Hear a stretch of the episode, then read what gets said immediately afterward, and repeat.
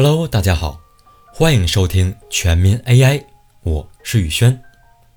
在第三十二期的时候，咱们聊过股票预测，使用神经网络来预测未来股价，让我们提前知道未来一段时间内股票的涨跌。今天咱们就从股票继续往下聊，看看 AI 在金融行业里还能做什么。AI 在金融业的应用很多，比如。自动交易、风险评估、项目组合管理等等。这一期节目，咱们就来聊聊金融市场的自动交易，让 AI 来盯着交易市场，自动买入、卖出，让我们躺着就可以赚钱。说到这儿，不得不提个老故事。在2016年，谷歌开发的 AlphaGo 击败了围棋大师李世石，从此一战之后。就奠定了强化学习在人工智能界的地位。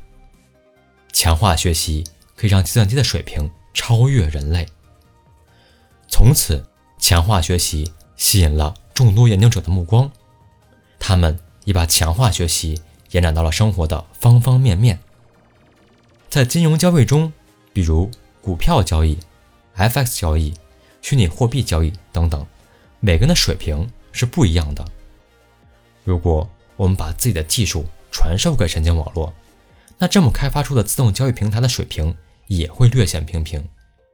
因为在历史数据中有股神创造神话，也有宇轩这样的股渣，所以使用监督学习就变得没有意义了。我们不希望神经网络从我们这儿拿到交易策略，我们希望它可以总结出自己的策略，从而超过人类。就像2016年的 AlphaGo。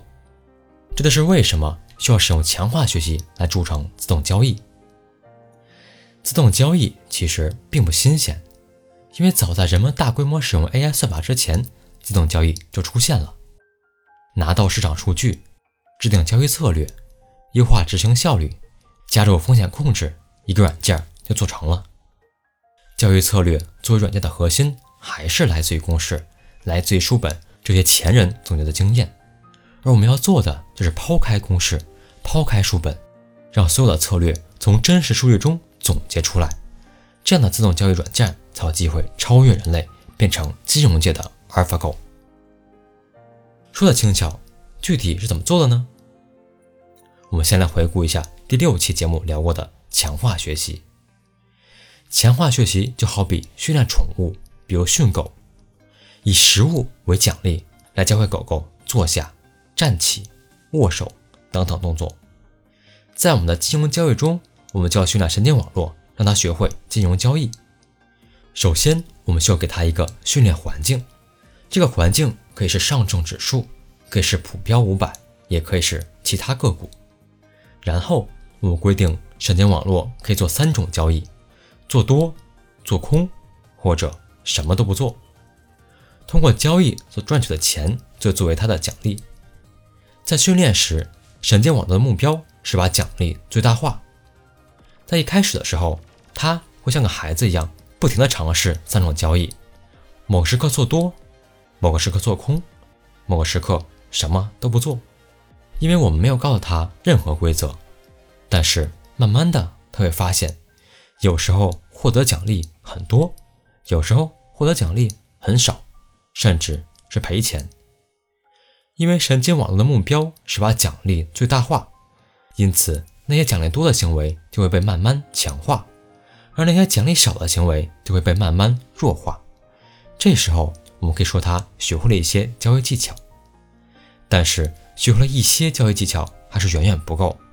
我们希望他可以超越人类的水平，所以他需要像 AlphaGo 学习围棋一样，不停的复盘，不停的训练，直到训练终止。当然了，这个训练的过程不一定要在真实世界中发生，因为我们的历史数据足够庞大，它只需要看历史数据进行模拟交易即可。否则，这种训练就太烧钱了。当训练结束后，我们可以把它从模拟环境中放回现实，进行实际交易即可。效果怎么样呢？俄罗斯斯科尔科沃科技学院号称，他们做出的自动交易系统在 RTSI 上可以达到。百分之六十六的年利率，摩根大通也放出消息，说他们已经研发多年，现在正在使用强化学习来处理交易。基于强化学习的量化交易也成了目前最火爆的研究方向之一。那我们现在能不能用呢？宇轩的建议还是再等等。就目前来看，这种自动交易机制正处于高校和金融机构的研究过程中，还是存在一些问题的。